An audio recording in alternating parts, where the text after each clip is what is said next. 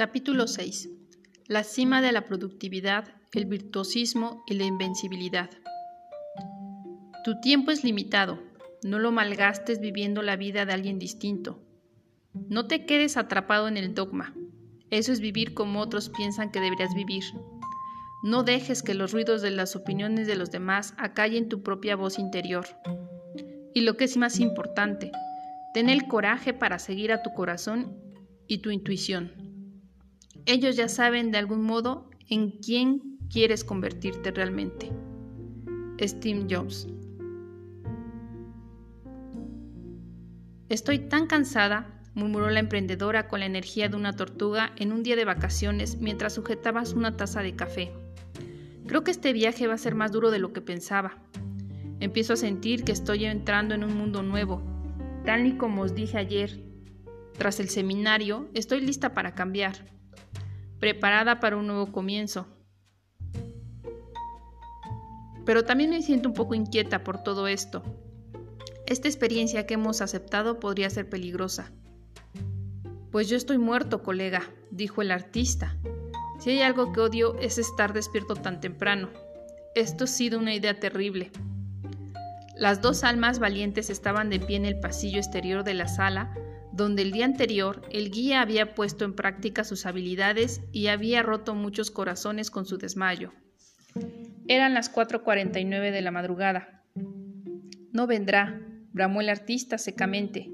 Iba de negro y llevaba aunado un pañuelo rojo de lunares en la muñeca izquierda, y las mismas botas que el día anterior, las australianas. Lanzó, lanzó un generoso escupitajo a la calle desolada, Miró al cielo con los ojos entrecerrados y luego cruzó sus brazos tatuados. La emprendedora tenía una bolsa de nylon en el hombro. Lucía con un estilo una blusa de seda con mangas anchas, vaqueros azules de diseño y un par de sandalias de tacón alto, como las que llevan las supermodelos y que suelen combinar con las gafas que llevarían para ver el atardecer en las islas griegas. Apretó los labios y las líneas de su cara se entrecruzaron dándole un aire interesante. Ya verás cómo el sin techo es de los que no aparecen, dijo con cara de desprecio. Me da igual este reloj, no importa que tenga tanta labia, no significa nada ahora que este tipo me recuerde a mi padre. Dios, estoy tan agotada. Seguramente estaba en el seminario porque necesitaba un lugar donde descansar durante unas horas. Probablemente había oído hablar del club de las 5 de la mañana porque habría oído y robado esa idea de la presentación del guía. Y el privado del que hablaban seguramente formaba parte de su alucinación favorita. La emprendedora había vuelto a su habitual actitud escéptica, escondiéndose dentro de su caparazón. No había ni rastro de la esperanza del día anterior, pero entonces un par de faros halógenos de increíble potencia atravesaron ese muro de oscuridad. Los dos compañeros se miraron el uno al otro. La emprendedora esbozó una sonrisa. De acuerdo, puede que el instinto sea mucho más inteligente que la razón, murmuró para sí misma. Un Rolls Royce, reluciente de color carbón, se detuvo en la curva.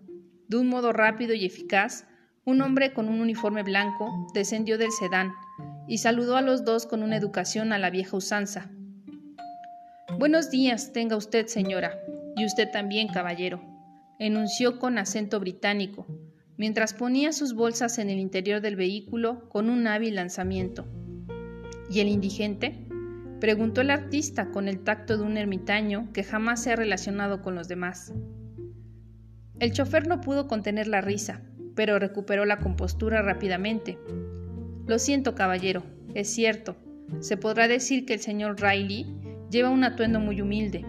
Lo hace cuando siente la necesidad de bajar a la arena, así es como él llama esta práctica. Lleva una vida especialmente exclusiva, la mayor parte del tiempo, y es un hombre que está acostumbrado a conseguir todo lo que quiere. Así, de vez en cuando, hace cosas para asegurarse que su modestia y humildad siguen en su lugar. Confieso que eso, eso forma parte de su encanto. El señor Riley me ha pedido que les diera esto. El chofer mostró dos sobres hechos con papel de la mejor calidad. Tras abrirlos, la emprendedora y el artista se encontraron con estas palabras. ¡Eh, chavales! Espero que estén fetén. No quería asustarlos ayer. Es que tenía que poner los pies en el suelo. Epitecto, uno de los filósofos favoritos, escribió, Mas un toro no se hace tal de repente, ni tampoco un hombre se hace hidalgo, sino que antes hay que encerrarse, prepararse y tirarse uno de, de ligero a lo que no le cuadra. La incomodidad voluntaria, ya sea mediana, de mediana ropa, que vestí ayer, ayunada, ayunar una vez a la semana o durmiendo en el suelo una vez al mes, me mantiene fuerte, disciplinado y centrado en las prioridades importantes sobre las que he construido mi vida. Bueno, gente, que tengáis un vuelo genial. Nos veremos pronto en el paraíso. Abrazos. El chofer continuó. Por favor, tengan en cuenta que las apariencias pueden ser engañosas. La ropa no transmite el carácter de cada uno. Ayer conocieron a un hombre, las apariencias no revelan la calidad de una persona. Supongo que el afeitado tampoco, dijo el artista mientras golpeaba con una de sus botas negras el brillante símbolo de Rolls Royce del centro de una llanta. El señor Riley nunca le dirá lo que yo le voy a decir porque es demasiado cortés y decente. Pero resulta que el caballero al que se refiere como indigente es una de las personas más ricas del mundo. ¿Está hablando en serio? preguntó la emprendedora con los ojos fuera de las órbitas. Sin lugar a dudas. El chofer sonrió educadamente, abriendo una puerta y agitando su mano enguantada en un gesto que invitaba a ambos pasajeros a entrar en el coche. Los asientos desprendían ese olor, ese olor almizcle de la piel nueva, los embellecedores de madera parecían hechos a mano por una familia de artesanos que ha forjado su reputación gracias a esta obsesión. El señor Riley hizo su fortuna hace muchos años en varias empresas comerciales. También fue uno de los primeros inversores de una empresa que hoy goza de admiración a nivel internacional. La discreción me impide mencionar el nombre, y si el señor Riley se entera de que he estado hablando de asuntos económicos con ustedes, quedaría sumamente decepcionado conmigo. Sus instrucciones fueron simplemente tratarles con el mayor cuidado y garantizarles que es un hombre sincero y fiable. Y velar porque lleguen ustedes sin problema al hangar 21. ¿Al hangar 21? preguntó el artista sentándose láguidamente en aquel vehículo opulento como si fuera una estrella de rock acostumbrada a este medio de transporte. Es allí donde se encuentra la flota de aviones del señor Riley, indicó brevemente el chofer. ¿Flota? preguntó la emprendedora con unos hermosos ojos castaños, abiertos de par en par y con una mirada llena de curiosidad. Sí, fue la única respuesta que se permitió el chofer. Se produjo un silencio a medida que el chofer avanzaba por las calles con las primeras luces del alba. El artista miraba por la ventana mientras hacía girar una botella de agua en una mano. Hacía muchos años que no veía un amanecer. Es algo muy especial, verdaderamente hermoso, admitió. A esta hora del día todo está en paz, ningún ruido, cuánta calma. Aunque me sienta cansado ahora mismo, puedo pensar mucho mejor. Las cosas parecen más claras. No me cuesta nada centrar la atención. Parece que el resto del mundo está durmiendo. ¡Qué tranquilidad! Una caballería de rayos de tono ámbar, la paleta etérea del amanecer y la tranquilidad de este momento lo mantuvieron animado. La emprendedora examinaba al conductor. Cuéntenos más sobre su jefe, le pidió, jugando constantemente con su teléfono mientras hablaba. No puedo decirles mucho más.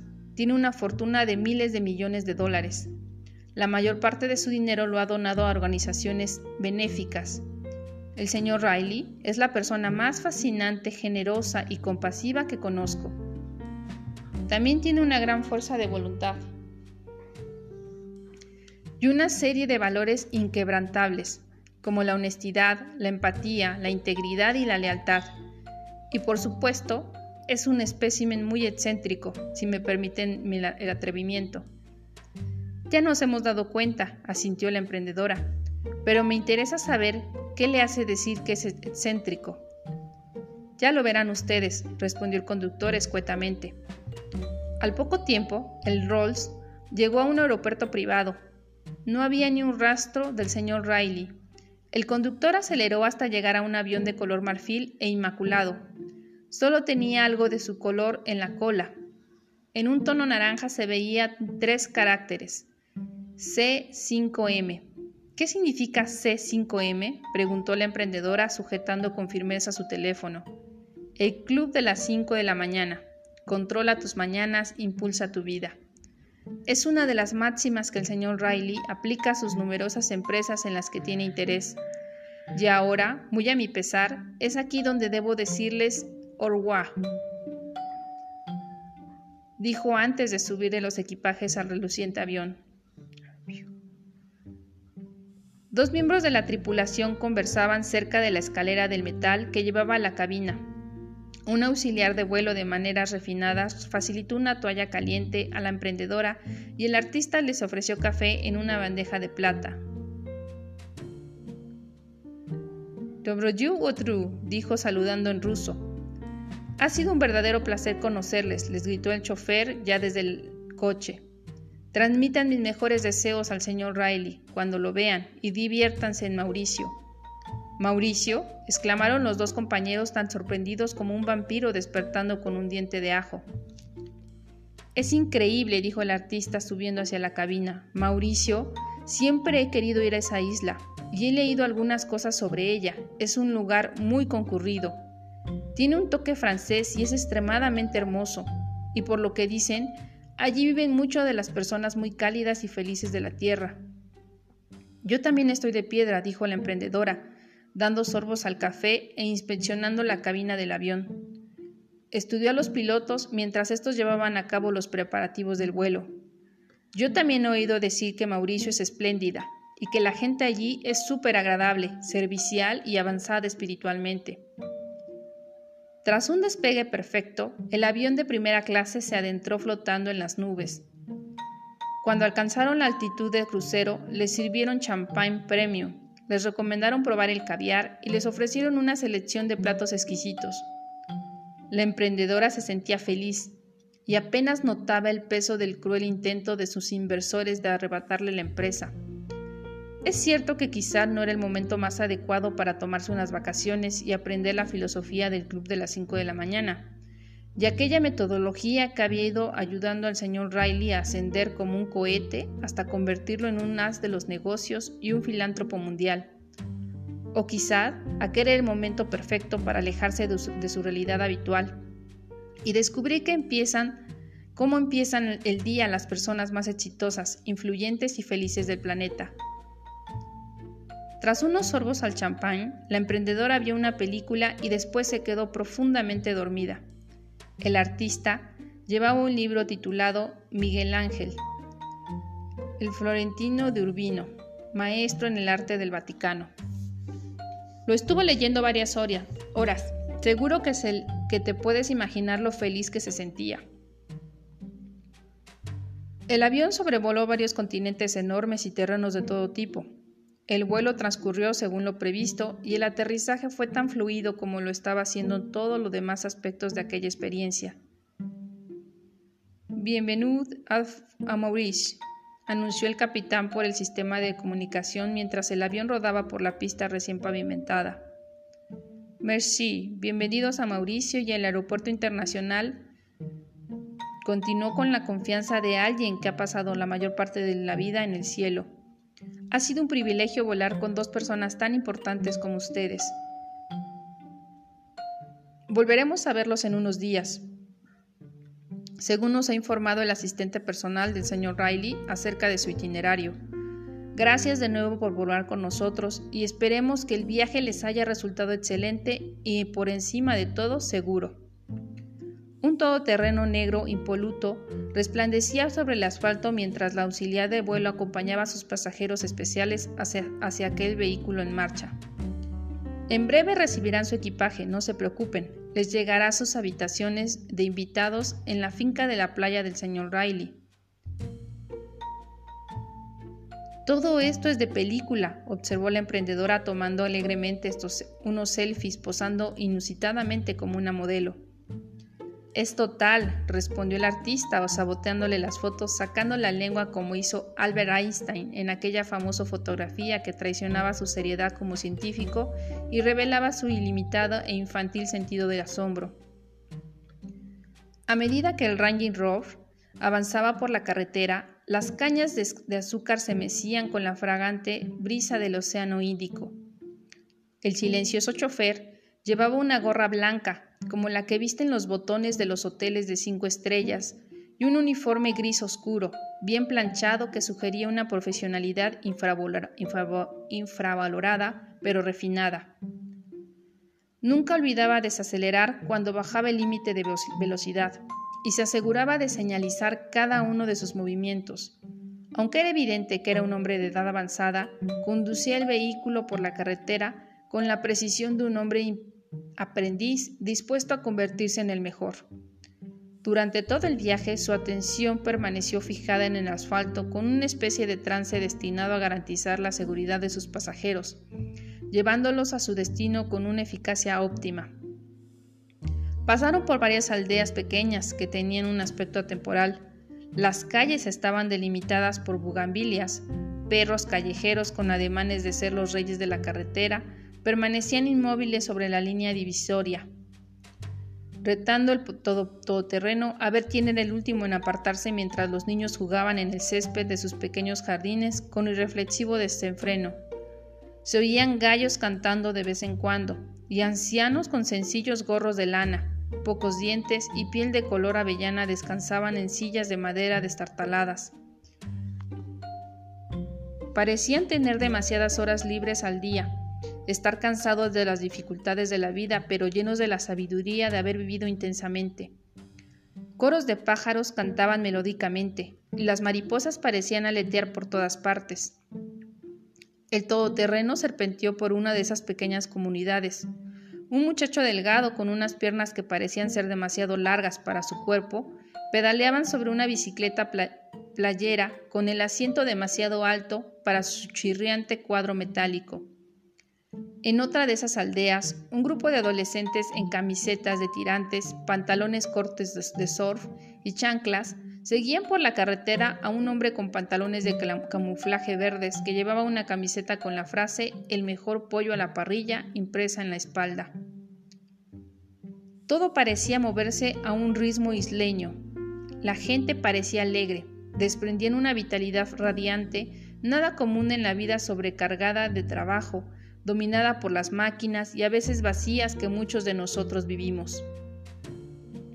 Las playas eran de una belleza indescriptible, los jardines completamente maravillosos, y toda aquella escena estaba decorada por una serie de montañas que parecían talladas por un escultor florentino del siglo XVI. ¿Ven esa estructura de ahí, arriba? dijo el chofer rompiendo el silencio y señalando una formación de rocas en la cima de uno de los picos que parecía una figura humana. Se llama Pieterbot. Es la segunda montaña más alta de Mauricio. ¿Ven aquella cima? Parece una cabeza humana, ¿verdad? Comenzó señalando hacia arriba en dirección a la escultura. Lo parece totalmente, respondió el artista. Cuando estábamos en primaria, continuó el chofer, nos contaron la historia de un hombre que se quedó dormido al pie de la montaña. Al oír sonidos extraños se despertó y se encontró hadas y ángeles bailando a su alrededor. Aquellas criaturas ordenaron al hombre que no cortara nunca a nadie lo que acababa de ver o se convertiría en piedra. Él accedió, pero más tarde, debido al entusiasmo que le produjo aquella experiencia mística que había presentado, rompió su promesa y contó a mucha gente su afortunado encuentro.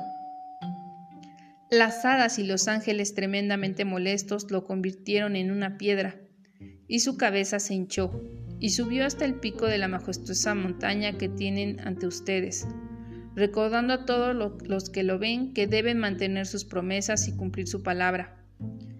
El todoterreno callejeaba por otro pueblo, bajo el porche de una casa Dos chicos y tres chicas adolescentes con flores blancas y rosadas en el pelo bailaban alegremente al son de una música que sonaba por un pequeño altavoz. De fondo se oía ladrar a otro perro modestamente.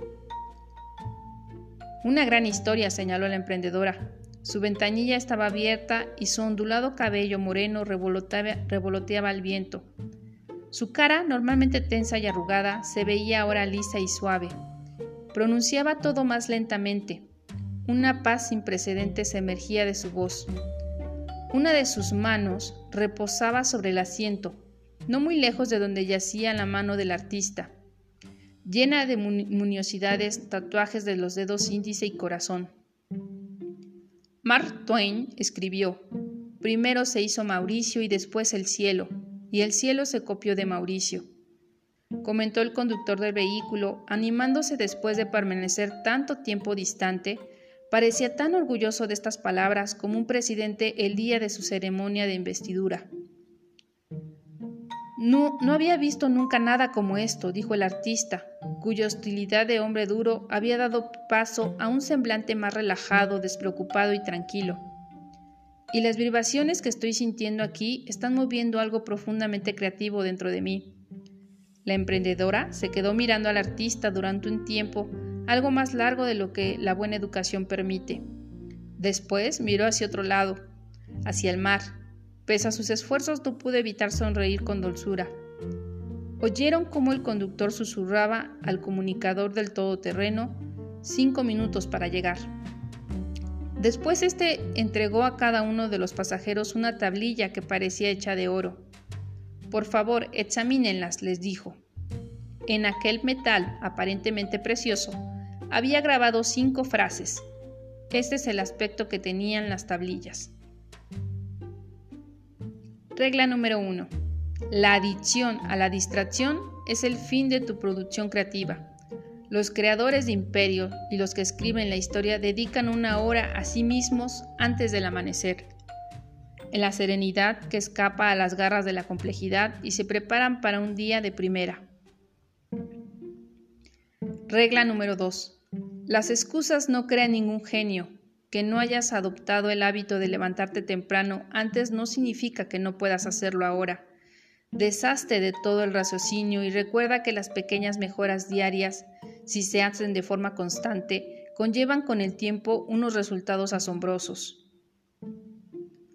Regla número 3. Todo cambio es duro al principio, desordenado a la mitad y precioso al final. Todo lo que ahora te parece fácil, al principio te pareció difícil. Con una práctica constante, levantarte con el sol se convertirá en algo normal y automático para ti. Regla número 4.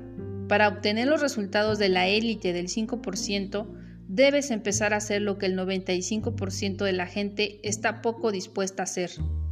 Cuando empiezas a vivir así, la mayoría te dirá que estás loco. Recuerda que el precio de la grandeza es ser etiquetado de extravagante. Regla número 5. Cuando tenga ganas de rendirte, continúa. El triunfo ama a los implacables. El vehículo avanzó lentamente entre una hilera ordenada de casas blancas en la costa de las luces apagadas. En la entrada polvorienta de una casa había aparcada una pequeña camioneta. Había equipos de buceo desperdijados por el jardín delantero de otra casa, Frente a la última casa, una pandilla de niños jugaba en el patio con risas histéricas por el puro gozo del juego. De pronto vieron el mar, verdoso y azulado con sus olas coronadas por la espuma susurrando, antes de chocar con la arena de la orilla. El aire tenía ahora un olor a la vida marina, aunque dulce como un néctar con tonos inesperados de canela. En un muelle de tablones, anchos había un hombre delgado como un fideo y barbudo como Papá Noel, que vestía unos pantalones color caqui arremangados y pescaba descalzo para la cena de su familia. Sobre su vieja cabeza descansaba un casco de motocicleta. El sol, esa esfera glamurosa de radiación cegaba que emitían rayos y reflejos líquidos amarillos sobre el agua acogedora que tenía delante, empezaba a ponerse las aves seguían cantando, las mariposas seguían volando. Era una escena sumamente mágica. Hemos llegado, anunció el chofer en el intercomunicador de una valla metálica que parecía construida para dejar fuera la vida salvaje más que para impedir la entrada de los intrusos. La puerta se abrió lentamente. El todoterreno avanzó por una carretera repleta a ambos lados de bugambilias, hibiscos, plumerías y tocheta botaína, la flor nacional de Mauricio. El conductor abrió su ventanilla dejando entrar una brisa marina que trajo un aroma arremolinado de jazmín fresco y fragantes rosas. Los jardineros con su elegante uniforme agitaban sus manos saludando sinceramente. Uno de ellos exclamó Bonjour al pasar el vehículo. Otro dijo Bonsoir al ver a dos grandes palomas saltar por un camino de piedra.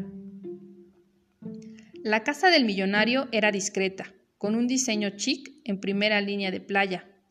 Era una mezcla entre chalet colonial y casa de campo sueca. Era sensacionalmente hermosa y estaba completamente apartada. Un enorme porche se extendía desde la parte trasera de la casa y se adentraba en el océano. Una bicicleta de montaña llena de barro descansaba apoyada en una pared. Una tabla de surf yacía al final del aparcamiento. La única floritura arquitectónica eran las enormes ventanas que se extendían del suelo al techo. En una de las terrazas, adornada meticulosamente con flores preciosas, les esperaba un carrito con entremeses, un, surtido de quesos y un servicio de té a limón con rodajas de jengibre cortadas con precisión. Unos peldaños grises desteñidos por el sol descendían hasta una playa encantadora como las que aparecen en las revistas de viajes. En medio de toda aquella exquisitez, una figura aislada permanecía de pie sobre una arena blanca como el marfil. No hizo ni un movimiento, guardaba un rigor perfecto. Era un hombre alto como la Torre Eiffel, con el torso desnudo y bronceado, y unos pantalones cortos, holgados, con estampado de camuflaje, unas sandalias amarillas canario y unas estilosas gafas de sol como las que se venden en la vía del Condotti de Roma. Complementaban su aspecto entre su feroz sin y la última moda de Soho. Su, su silueta se reflejaba en el mar, fija como una estrella en el gran firmamento africano. Mira, dijo la emprendedora señalando, por fin volvemos a ver a nuestro anfitrión, el ilustre señor Riley. Señaló enérgicamente acelerando el ritmo y bajando apresuradamente las escaleras de madera que llevaban a la playa.